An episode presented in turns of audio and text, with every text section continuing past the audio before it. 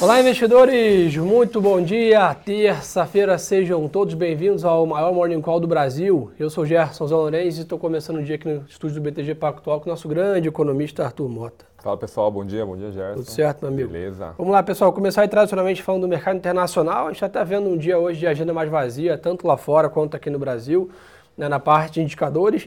Tem para a gente ficar de olho aqui, né? Temos a produção industrial nos Estados Unidos de julho, né? Que eu acho que pode fazer algum preço aqui, e é, lá fora, consequentemente aqui. E além disso, aqui um resultado de importantes né, varejistas nos Estados Unidos, como a Home Depot, né, a Target e a Walmart. que são três empresas que o mercado né, vai ficar de olho. Acho que, claro, se não pega ali a última né, melhora na questão de inflação, etc., mas muito mais entender o guidance ali da diretoria, da presidência dessas três grandes varejistas para tentar precificar o próximo TRI.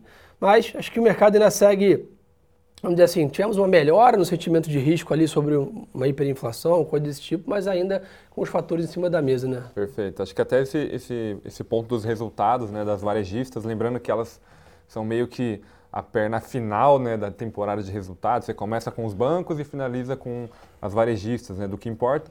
Nas últimas duas temporadas, as varejistas tiveram um certa, uma certa importância. Na primeira delas, ali no primeiro tri, é, é, aliás, na, no resultado do quarto tri, olhando, né, divulgado no primeiro tri, foi focada na pressão inflacionária, pressão de custos. A segunda temporada, né, o segundo resultado, que aí falava do primeiro trimestre, foi muito focada é, no acúmulo, né, na preocupação do inicial acúmulo de estoques e agora, essa temporada está sendo meio que um misto dos dois, né? Tá todo mundo tentando entender se é, o nível de estoques já está mais confortável ou não, como é que está essa pressão de custos, porque varejo, obviamente, é muito importante para o ciclo econômico. Ele é sensível, né? Muito sensível, são grandes empresas, grande representação e que tem sido o tema do momento. Então, acaba sendo não só o fechamento da temporada, mas também é, setores importantes. E aí, em termos de agenda, né, lembrando que a cidade de produção industrial já é falando do mês de julho, então a gente está tendo aí a primeira sensibilidade de um indicador de, de hard data, que a gente chama, né, de mais, mais concreto, não de sentimento, já para esse terceiro trimestre. Em linhas gerais, o mercado ainda espera uma alta de 0,3%. É, não é uma alta expressiva, mas ainda assim um resultado positivo, Sim. com contribuição importante de setores como a parte de produção automobilística, que tem ganho cada vez mais tração, não só nos Estados Unidos, na Europa tem se recuperado. Na China, apesar de ter frustrado os dados na, de, domingo para segunda, né, que pegou todo mundo aí o mercado. Que varreu commodities é, ontem. É, os, exatamente, os mercados cíclicos sofreram. Dentro ali dos dados da China, a gente vê que o setor automobilístico tem se recuperado. Aqui no Brasil é um pouco a mesma história até porque as cadeias estão começando a se normalizar. Mas, do ponto de vista aí de, de, de fazer preço, né, do que, que o mercado quer, qual que seria o melhor dos mundos? Um dado em linha. Porque um dado em linha você já está relativamente um pouco mais confortável, o mercado hoje tem comemorado aí, é, ou quando o dado vem em linha, ou eventualmente um pouquinho mais fraco, porque aí você cria uma, uma situação onde o Fed não vai precisar fazer muito mais em termos de juros, etc. Mas se a gente vê, obviamente, um resultado muito forte, aí você tem a percepção que a economia americana está muito aquecida e aí eventualmente o Fed vai precisar fazer um pouco mais. Então, de novo, acho que daqui para frente, os dados econômicos com mais em linha forem é, sendo divulgados, melhor. Lembrando que com positivos forem, melhor também para a atividade econômica e para a percepção de risco. Né? Então, acho, acho que esse que é quanto menos surpresa agora, vai ser é, melhor para guiar esse lending, seja hard ou soft, que o Fed está fazendo ali né, até o final do ano. Então vamos torcer para o mercado, até viu pelo VIX ali, né, pelos índices de volatilidade, o mercado reduziu um pouco ali o nível de incerteza, talvez, e agora começa a precificar mais em linha. Mas como a gente comentou, o mercado hoje está completamente de lado lá fora, o S&P com uma queda de 0,2, Londres com uma alta de 0,3, o mercado completamente ali com volume muito baixo ali nessa, nessa abertura de terça-feira. Dólar praticamente não se mexe também, renda fixa americana com poucas variações.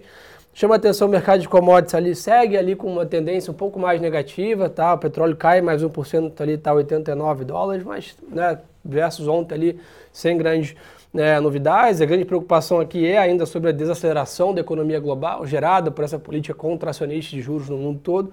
Por um outro lado, que defende petróleo ainda em patamares elevados, é uma oferta bem apertada que o Léo sempre comenta com a gente aqui, né, nosso especialista em commodities. Olhando ainda para commodities, né, cobre e níquel em leve alta em Londres, é, e minério de ferro, como a gente já vem comentando, terceiro dia consecutivo ali de queda, muito ainda apoiado, apesar dos dados, né, apesar da China ter até anunciado um corte de juros, né, os dados bem mais fracos no overnight de domingo ali, né, ainda deixam um ponto de interrogação gigantesco ali na capacidade de retomada da economia chinesa no segundo semestre. Né? Perfeito. Acho que até a linha né, do que a gente teve também na semana passada, o dado de crédito, que veio basicamente metade do que o mercado estava projetando, mostra que, muito embora o, PIBOC né, tenha feito aí corte de juros, uma política de creditício um pouco mais é, expansionista, uma parcela dessa liquidez ainda tem ficado no caixa, né, dentro dos bancos, né, inclusive a própria taxa é, interna ali que, né, o, o, que os bancos negociam entre si está da série histórica das mais baixas possíveis.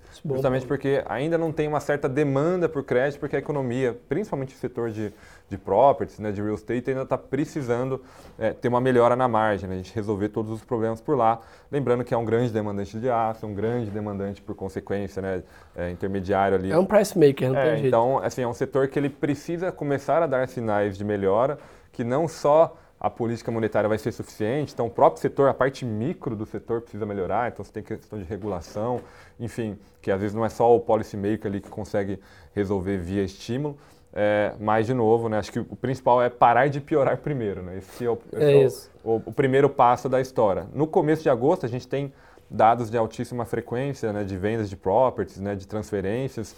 Ainda tá, parou de piorar, está começando a estabilizar num nível baixo, é verdade, não está melhorando, mas é, já começou a dar uma estabilizada. Se isso é uma nova tendência, a gente ainda precisa colher mais informações, tá? Mas, de novo, acho que o minério de ferro acaba tendo um suporte para ficar num preço mais baixo por conta de um estoque ainda elevado em portos, um estoque elevado acima da média sazonal e com a China ainda precisando encontrar seu rumo de crescimento. Então, e Arthur, falou um ponto bom que você falou de coletar mais informações. Amanhã temos a ata do FOMC, né, que é um, um bom lugar, vamos dizer, uma boa fonte né, para a gente tentar telegrafar aí melhor aí os próximos, a cabeça né, do Banco Central Americano. Apesar de ser uma foto né, da última reunião, a gente tem mais detalhes do que ele está pensando de níveis de inflação, desemprego, salários, etc. Né? Perfeito. E uma coisa que a gente percebe também é que sempre após divulgações de atas, os membros do Fed aparecem com mais frequência.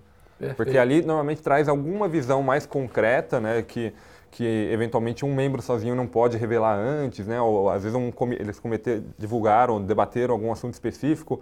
Por que, que motivou o Powell, né, sugerir durante a coletiva de que eles estão pensando uma, em desacelerar o ritmo de alta de juros a depender dos dados, enfim, por que, que eles mudaram o guidance de ser mais reunião por reunião, né, ficar coletando os dados ao longo entre uma reunião e outra e ali tomar uma decisão e não só olhar as expectativas. Então, tem toda uma discussão né, de, de, de, se ali teve algum pivô ou não, que na nossa cabeça ainda tem chance né, do, do Fed ter que fazer um pouquinho mais de juros, Bom mas ponto. é sempre um ponto focal, né, de, de, dado que a política monetária tem sido o grande tema do ano, um ponto de parada importante. Então, acho que até o fato de hoje o mercado estar tá um pouquinho mais gelado, né, tentando ainda é, encontrar uma nova narrativa, né, independente para qual lado seja, amanhã pode ser digamos assim, um dos, dos, do, né, dos eventos aí que, a gente vai encaminhando. Até porque pra... o mercado saiu de 3.600 pontos para 4.200 no S&P numa, num tiro só, né? 4.300 ontem praticamente ali. Então realmente é natural o mercado agora, como a gente comentou, dado ainda um grau de incertezas grandes, né, pairando sobre dúvidas econômicas e conflitos geopolíticos no mundo, o mercado agora tem uma lateralização, é até saudável para a gente não ter depois uma correção muito exagerada também né, de preço. Então, turma, esse é um pouco da dinâmica do mercado global. O Bitcoin na mesma linha aqui, acho que eu podia repetir essa frase, deixar gravada aqui, tá 24 mil dólares aqui já, né, algumas boas semanas. E acho que, como a gente comenta, vai continuar nesses níveis aqui, na nossa visão, até que tenha uma, né, uma, uma, clareza ali sobre níveis de política monetária, de fluxo nos Estados Unidos. Tá? E, e só chamar a atenção é, o dólar no mundo tem voltado a se fortalecer. Não só hoje, né? Hoje, especificamente, ele também está se fortalecendo, mas Ontem ele voltou a ter uma tendência de alta, né? Com o euro, principalmente, se enfraquecendo. Lembrando que a Europa, é, mais do que nunca, além do seu, né, da questão da desaceleração econômica, do conflito Rússia e Ucrânia, na margem está tendo outros problemas também, até questões climáticas estão interferindo a capacidade de geração de energia, seja nuclear ou de transporte marítimo ali de bens. Então, tem acumulado né, não só a parte macro, fundamentos, mas tem um pouco de azar também que tem afetado, tem fortalecido o dólar novamente no mundo, tá? Isso assim deve ser continuar sendo uma tendência pelo menos aí nos próximos dois meses. Tá? Isso é importante porque a partir do momento em que a gente conseguir construir ou ver uma tese em que o dólar no mundo vai se enfraquecer, isso eventualmente em 2023, para nossa moeda aqui também é muito boa. E Bom lembrando ponto. que o dólar é um ponto importante na formação das expectativas de inflação. Pô, pessoal, aproveitar aí é, o gancho do Arthur, de dólares, de inflação e tal, já pular para o Brasil aqui, né? Acho que, de novo, a agenda aqui no Brasil está mais vaziada também, nenhum grande né, indicador sendo divulgado hoje. O que chama atenção, vamos dizer assim, é o início oficial do calendário né, eleitoral, né, ou seja, né, com o lançamento oficial das campanhas né, dos presidentes, começa ali agora toda a parte de propaganda de rádio, televisão, mídia vinculada. Vamos dizer assim, hoje, né, lançado oficialmente as candidaturas. Então, como a gente já vinha comentando com vocês aqui, pouco a pouco o mercado vai dar mais atenção, a gente percebe, né, lendo noticiário aqui, cada vez mais linhas, né, mais, mais news flow ali é da parte política. Se eu não me engano, são 46 ou 47 dias que faltam para o primeiro turno, que é dia 2 de outubro. Então, a partir de agora, a gente vai acabar cada vez mais falando sobre isso aqui, é, tentando entender o que, que isso fez de preço na bolsa até né, o primeiro turno ali. Então, acho que é um é um dos fatores agora que entram bem mais né, no, nosso, no nosso radar, né? Perfeito. Acho que, lembrando, né, a, a gente está tendo uma divulgação expressiva agora de pesquisas semanais, né, de várias, várias fontes é, disponíveis. E a partir de agora, é bom lembrar que uma parcela importante da população, quando a gente viu o resultado das pesquisas, ainda não estava é, interessada, entre aspas, né, na, indeciso, assunto, né? indecisa, então não estava formada ainda, porque obviamente vai chegando mais próximo da eleição, a pessoa vai se interessando um pouco mais, não só pensando no executivo, mas em todas as, as vertentes aí de eleição que a gente vai ter. E como hoje, de fato, começa a campanha, comício, começa a ficar muito mais vocal, é, é, bem possível que uma parcela dessa população que estava desinteressada nas pesquisas comece a se interessar mais e comece a ter um pouco mais de calibragem, certeza de qual que vai ser o seu voto. Né? Então, as pesquisas também ganham mais relevância daqui para frente, até porque vai aquecendo um pouco mais é, o assunto. Obviamente, a volatilidade entre elas, a dispersão é natural, tem forma de você tratar isso. A, gente amostragem. Né? Exato, de você conseguir tentar pegar mais o sinal ali de onde está a tendência, né? porque o nível tem muita discussão. É, então, daqui para frente se torna cada vez mais importante, lembrando que também é, ainda tem bastante agente da macro, a gente está vendo cortes de preço, enfim, vai ficar cada vez mais aquecido. A gasolina baixou ontem, a, né? a gasolina baixou, então, é, obviamente, a gente vai sempre mapear aqui os temas mais importantes, assim, do ponto de vista de fiscal, enfim, que é mais relevante para a gente. Para a gente ficar de olho hoje, pessoal, já com o mercado fechado, acho que vale a pena monitorar, né, às 19 horas já de Brasília, teremos a posse né, do ministro do STF, Alexandre de Moraes, como presidente do TSE. Né? Então isso vai contar com a presença do presidente Bolsonaro, do ex-presidente Lula e do candidato Ciro Gomes. Então e também do presidente da Câmara, aí, Arthur Lira. Então tem uma quantidade grande de autoridades ali que vão participar desse evento. Então, claro, teremos entrevistas, declarações e tal. Isso vai fazer preço amanhã, né? mas é sempre bom deixar no radar também essa visão. A B3 divulgou a segunda prévia da carteira de Bovespa, né, que vai valer de setembro a dezembro, com a entrada de Arezo, São Martinho e Raizen e saída da JHSF. É um pouco da segunda prévia, ainda vai ser divulgado, claro, oficial. É um pouco da, da dinâmica aqui.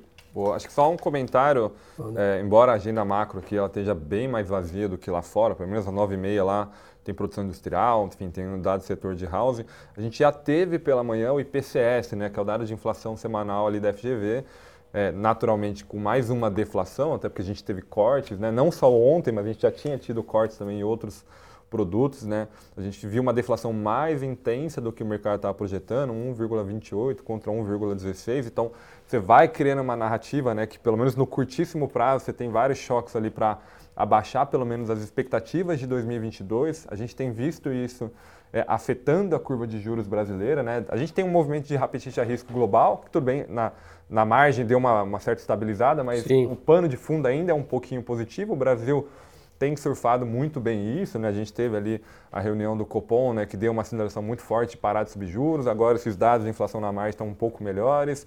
Tem agora esse novo corte. Ontem a gente teve um dado bem expressivo, né, de, de índice de atividade econômica que o Banco Central estima, né, que a, a, o IBCBR, que é uma proxy do PIB mensal que ainda mostra atividade muito forte. Então você tem criado um ambiente um pouco mais favorável não por acaso a gente chegou a ver uma curva fechando bem expressivamente nos últimos dias, né? um movimento agora de ganhar até um pouco mais de inclinação por conta da precificação de cortes é, para o ano que vem de novo, né, a gente está num ambiente um pouco mais favorável né, para tomada de riscos e esse PCS hoje, por exemplo, acaba sendo mais um tijolinho nesse assunto por ter sido um resultado mais baixo do que o mercado estava projetando, dado que a inflação é um tema sensível ainda. É, foi que levou a bolsa de 96 por 113 mil pontos, o câmbio de 5,50 para 5, né? ontem até o real foi resiliente, né? olhando a força do dólar lá fora, a nossa moeda ficou no 0 a 0 aqui, então realmente foi um dia de performance, alto performance, quando a gente fala né, do real aqui. Chama atenção também, pessoal, o temporada de balanço no Brasil está bombando, né? Não vou nem falar todos os nomes aqui, porque tem mais de 40 empresas que divulgaram balanço entre ontem e hoje, dá alguns nomes aqui, Redditor, Vibra, né, Espaço Laser, Even, né, CSN, CSN Mineração, IRB. Então, Vale a pena vocês né, investirem um pouquinho mais de tempo para acompanhar lá no nosso site, na área de análise aqui, o parecer da equipe aqui que o Arthur faz parte, né, junto lá, sobre cada balanço, o que, que decepcionou, o que, agradou, quais são as perspectivas, o que, que foi interpretado do guidance ali dado pela diretoria. Então é a hora de olhar um pouco mais a agenda micro, né, a gente fala bastante agenda macro aqui, mas olhar também dentro da companhia ali como está né, o detalhe de cada operação. E a tua, acho que vamos dar para esse, né? Um pouco de um dia mais gelado, um pouquinho de dado lá né? fora. É. Amanhã tem a FOMC, que é um, um, um, ato ah. do FOMC importante.